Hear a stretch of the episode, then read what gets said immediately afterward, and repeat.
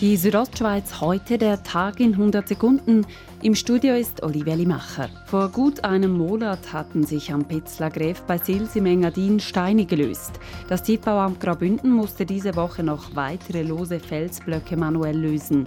Die Säuberungsarbeiten sind nun erfolgreich abgeschlossen, wie Jan Kamm vom Tiefbauamt Graubünden sagt. Wir sind wirklich schnell vorangekommen und haben hier eine tipptoppe Sache können, äh, umsetzen man habe insgesamt rund 100 Kubikmeter Gestein gelöst. Die Winzer im Kanton Graubünden sind seit gut zwei Wochen an der Traubenernte. Bereits jetzt zieht der Bündner Rebaukommissär Walter Fromm eine erste Zwischenbilanz. Qualitativ sei es ein überdurchschnittlich guter Jahrgangswein. Dafür quantitativ ein mäßiger Weinernteertrag. Von der Qualität her bin ich sehr zufrieden. Von der Quantität her sind wir eher unzufrieden, da könnte es schon mehr leiden. Je nach Weinsorte rechnet er gegenüber dem Vorjahr mit einem Ernteverlust von bis zu 30 Prozent. Lange mussten sich die Eishockey-Cracks des HC Davos gedulden. Seit Ende Februar haben sie keinen Ernstkampf in der heimischen Meisterschaft mehr bestritten.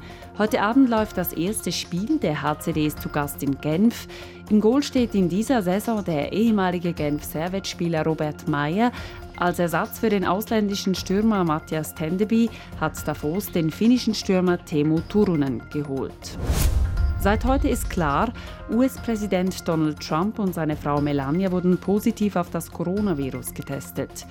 Nach dieser Nachricht stellt sich die Frage, wie sieht es mit Vize Mike Pence aus? Dieser müsste einspringen, sollte Trump seine Amtsgeschäfte nicht ausüben können. Pence Sprecher gab heute via Twitter Entwarnung, der Corona-Test sei bei Pence negativ ausgefallen. Die Südostschweiz heute, der Tag in 100 Sekunden, auch als Podcast erhältlich.